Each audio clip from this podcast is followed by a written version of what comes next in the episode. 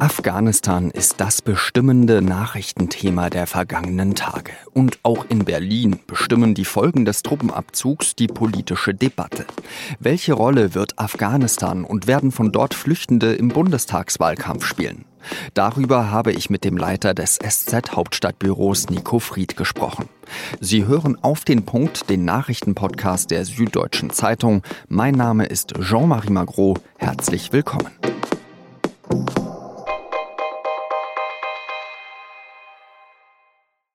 In den vergangenen Tagen haben meine Kolleginnen und Kollegen mehrere Sendungen zur Lage in Afghanistan gemacht. Worüber wir aber noch nicht so viel gesprochen haben, ist, was die Krise für die Politik in Deutschland und auch für den Bundestagswahlkampf zu bedeuten hat. Einerseits ist natürlich die Außenpolitik ein Thema, also wie jetzt noch Schlimmeres vermieden werden kann.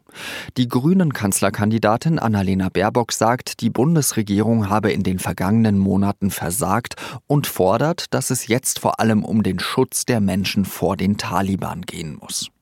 Und der Kanzlerkandidat der Union, Armin Laschet, gibt schon mal einen Vorgeschmack auf eine Debatte, die in den nächsten fünfeinhalb Wochen bis zur Bundestagswahl mit Sicherheit ausgiebig geführt werden wird. Die Europäische Union muss sich darauf vorbereiten, dass es Flüchtlingsbewegungen Richtung Europa geben könnte. Wir müssen diesmal rechtzeitig in der Region, in den Herkunftsländern humanitäre Hilfe leisten. 2015 darf sich nicht wiederholen.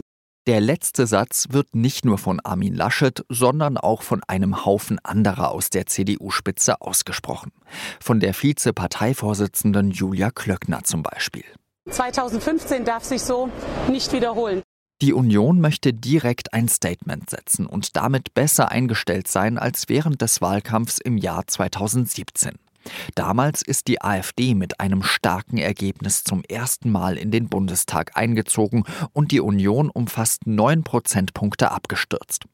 Auch deswegen betont CDU-Generalsekretär Paul Ziemiak, für uns ist auch klar, 2015 darf sich nicht wiederholen. Wir werden die Frage Afghanistan nicht durch Migration nach Deutschland lösen können.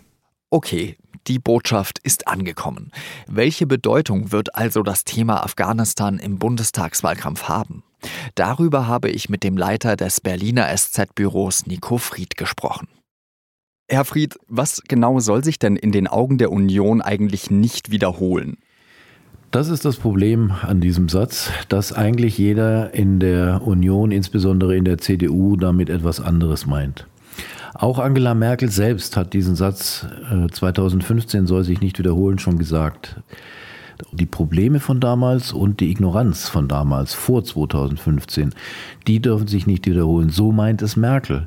Und so meint es, glaube ich, auch Armin Laschet. Man tut ihm wahrscheinlich etwas Unrecht, wenn man äh, jetzt ihm unterstellt, dass er ausschließlich mit der Assoziation spielt, die andere in der CDU mit 2015 haben, nämlich dass sie Bilder heraufbeschwören wollen, von Flüchtlingsströmen, die wieder an die Grenze kommen. Und äh, was ich Armin Laschet zum Vorwurf machen würde, wäre, dass er mit beidem so ein bisschen spielt. Einerseits die Position, die Frau Merkel immer hatte, verteidigt und andererseits es aber auch äh, hinnimmt, dass seine Partei und wichtige Vertreter seiner Partei mit dieser negativen Assoziation 2015 spielen. Kann man ihm denn auch vorwerfen, dass er bisher keinen deutlichen Plan gezeichnet hat, wie es denn anders gehen soll? Es ist ja so, dass die Flüchtlingsthematik jetzt im Moment vor allem hochkocht äh, wegen der Frage, was passiert in Afghanistan. Wird es da eine zweite Flüchtlingswelle geben? Richtig ist, äh, und das hat Armin Laschet auch äh, gesagt und gefordert, dass man jetzt als erstes mal den Flüchtlingen da helfen soll, wo sich die meisten noch aufhalten, nämlich im Land, in Afghanistan und dann eben in den Nachbarländern, in die äh, viele Menschen sich möglicherweise dann flüchten werden. Sind denn solche außenpolitischen Maßnahmen, wie Sie sie gerade skizziert haben, wichtig für einen Wahlkampf? Man sagt ja immer wieder, Außenpolitik spielt im Wahlkampf ja eine eher nachgeordnete Rolle. Natürlich wird man sich Gedanken machen müssen über die Frage, wie wollen wir eigentlich künftig mit Bundeswehreinsätzen im Ausland umgehen und inwieweit der zweite Aspekt, nämlich äh, die Frage einer möglichen Flüchtlingswelle dann reinspielt, das hängt natürlich sehr stark davon ab, wie sich die Lage in den nächsten Wochen äh, bis zur Bundestagswahl entwickelt. Man muss sich Gedanken darüber machen, ganz grundsätzlich, wie geht man mit einer solchen Situation um, wo Tausende, Zehntausende oder auch Hunderttausende Menschen in äh, widrigsten Verhältnissen, in unwürdigsten Verhältnissen leben und ihnen da geholfen werden muss. Wird das denn aus Ihrer Sicht auch ausgiebig diskutiert? Die Grünen haben ja jetzt zum Beispiel den Vorschlag von Kontingenten gemacht, von Flüchtenden, die aufgenommen werden sollen. Sind die da vielleicht mit ihrem Plan schon am weitesten? Nein, das glaube ich ehrlich gesagt nicht. Ich habe nicht das Gefühl, dass irgendjemand schon einen Plan hat, sondern jeder begibt sich jetzt mal in die Schützengräben dieser, dieser Debatte. Äh, und das sind die Schützengräben, die ausgehoben sind seit 2015. Wir können ja mal bei der AfD zum Beispiel anfangen, die äh, sagt, die Ortskräfte, das sei Ehrensache, die müsse man nach Deutschland und in Sicherheit bringen, aber alle anderen äh, will ja die AfD auf keinen Fall hier haben. Sie, es gibt ja sogar den Vorschlag, das Asylrecht auszusetzen, um damit sicher zu sein, dass Afghanen nicht äh, hierher kommen können. Dann gibt es am anderen Ende die Grünen, die diesen Vorschlag mit den Kontingenten gemacht haben, das kommt mir so ein bisschen wie eine Kompromisslösung vor. Äh, nämlich einerseits gutes Beispiel zu geben und zu sagen, selbstverständlich äh, nehmen wir Flüchtlinge auf. Aber das Prinzip des Kontingents äh, beinhaltet ja gleich auch die Begrenzung dieser Zahl. Und Union und SPD sind da, glaube ich, noch nicht so richtig weit in dieser Frage, äh, was zu tun ist. Äh, aber das ist auch etwas, was man jetzt nicht von heute auf morgen übers Knie brechen kann dann ist ja wahrscheinlich, dass das länger als die fünfeinhalb Wochen dauern wird, bis die Bundestagswahl dann schlussendlich ansteht, weil sich bis dahin wahrscheinlich eben auch die Parteien nicht äh, festlegen wollen in so einer Strategie, mehr Flüchtlinge aufnehmen in einem Wahljahr. Das ist ja immer so eine unpopuläre Meinung. Ja, das wird äh, grundsätzlich sicher so sein, dass aus Sorge, ähm, dass die Menschen in Deutschland unruhig werden und dann möglicherweise teilweise sogar zur AfD abwandern, weil sie von denen die härteste Abwehr von Flüchtlingen erwarten. Um das zu vermeiden, werden die anderen Parteien sicherlich äh, jetzt nicht sich hinstellen und sagen, das ist ja alles so wahnsinnig dramatisch da in Afghanistan, lasst uns möglichst so viel wie möglich Flüchtlinge nach Deutschland holen. Das, äh, da wird nicht die Position sein. Ist denn das vielleicht auch genau das Thema, worauf die AfD, die Sie schon angesprochen haben, gewartet hat?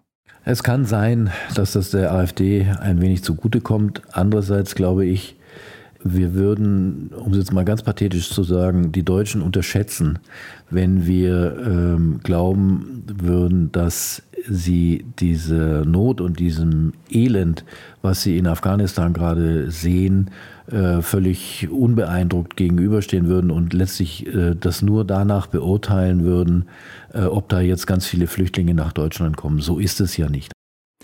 Wir haben mit Armin Laschet in diesem Gespräch angefangen. Ich würde auch mit ihm enden wollen. Es geht nämlich darum, dass Markus Söder sich heute auch geäußert hat und gesagt hat, dass der Satz 2015 dürfe sich nicht wiederholen ja auch bedeuten würde, dass es keine politische Instrumentalisierung der Situation in einem Wahlkampf geben dürfe. Ist das denn schon wieder ein Seitenhieb gegenüber Laschet und der CDU, die eben genau das zu tun scheinen, wenn sie immer wieder betonen, 2015 darf sich nicht wiederholen? Ich, äh, um ganz ehrlich zu sein, bin ich äh, ein bisschen müde geworden, die Seitenhiebe von Markus Söder auf Armin Laschet zu zählen und zu interpretieren. In viel interessanter finde ich an diesem Satz, dass er von Markus Söder kommt. Also wenn einer etwas davon versteht, Flüchtlingspolitik zu instrumentalisieren, dann ist es nun wirklich Markus Söder, das wird ja gerne vergessen heute, äh, dass er es ja vor allem äh, dann 2018 war, der in dieser, in dieser zweiten Auseinandersetzung in der, innerhalb der Union einer der schärfsten Agitatoren gegen eine liberale Flüchtlingspolitik war. Und warum? Weil er das für seinen Landtagswahlkampf in Bayern für richtig hielt. Er hat das dann später relativiert, hat gesagt, das war ein Fehler. Eine politische Nahtoderfahrung, hat er sogar gesagt. ja eine politische Nahtoderfahrung, aber das hat er mehr taktisch gemeint, äh, weil er natürlich gesehen hat, dass ihm das stimmenmäßig nichts gebracht hat. In der Sache, äh, glaube ich, hat er seine Position nicht wirklich revidiert, aber ganz egal. Also von Markus Söder den Hinweis zu bekommen, man solle die Flüchtlingspolitik nicht äh, politisch instrumentalisieren, das ist schon ziemlich lustig, wenn es nicht so traurig wäre. Ganz herzlichen Dank für Ihre Einschätzung nach Berlin, Nico Fried. Danke Ihnen, Herr Magro. Die meisten Menschen brauchen wohl keine dritte Corona-Impfung. Das sagt der Virologe Christian Drosten. Die Schutzwirkung der Corona-Impfung sei viel besser als beispielsweise die der Impfstoffe gegen die Grippe. Allerdings könnte bei alten Menschen und bestimmten Risikopatienten eine Auffrischungsimpfung im Herbst sinnvoll sein. Drosten hält auch für unwahrscheinlich, dass eine neue Virusvariante aufkommt, die gegen die bestehenden Impfstoffe resistent ist. Es ist jetzt drei Jahre her, dass Beate Zschäpe zu einer lebenslänglichen Haftstrafe verurteilt wurde. NSU-Mitglied Zschäpe ist damals als Mittäterin bei zehn Morden und wegen weiteren schweren Straftaten schuldig gesprochen worden. Dieses Urteil hat der Bundesgerichtshof jetzt bestätigt. Die Revisionen von Zschäpe hat der BGH in allen wesentlichen Punkten als offensichtlich unbegründet zurückgewiesen. Das Gericht hat nur eine Einzelstrafe verworfen. Zschäpe muss also lebenslänglich im Gefängnis bleiben. Darauf, dass sie nach 15 Jahren vorläufig aus der Haft entlassen wird, kann sie nicht hoffen. Denn das Gericht hat auch eine besondere Schwere der Schuld festgestellt.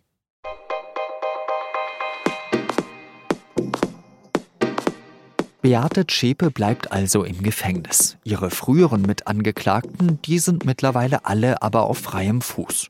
Wo und wie leben diese vier Männer? Und wie stehen sie heute zur rechten Szene?